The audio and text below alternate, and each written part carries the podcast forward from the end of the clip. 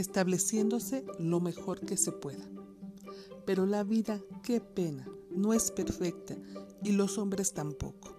En otros tiempos, las mujeres simplemente hacían lo mejor que podían en lo que se, refería, al encuentro de su héroe.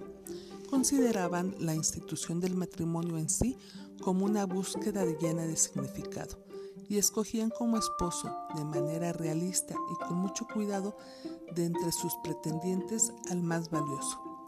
Hasta había bromas sobre ir a la universidad para obtener el título de señora. Pero no importa qué tan divertida se hiciera la naturaleza de la búsqueda, era muy significativa y esencial. Como en cualquier carrera, si no se llegaba a la, a la presidencia, una se establecía en la vicepresidencia o en una posición menor. Las mujeres hicieron lo mejor que pudieron y sí, ellas se establecieron.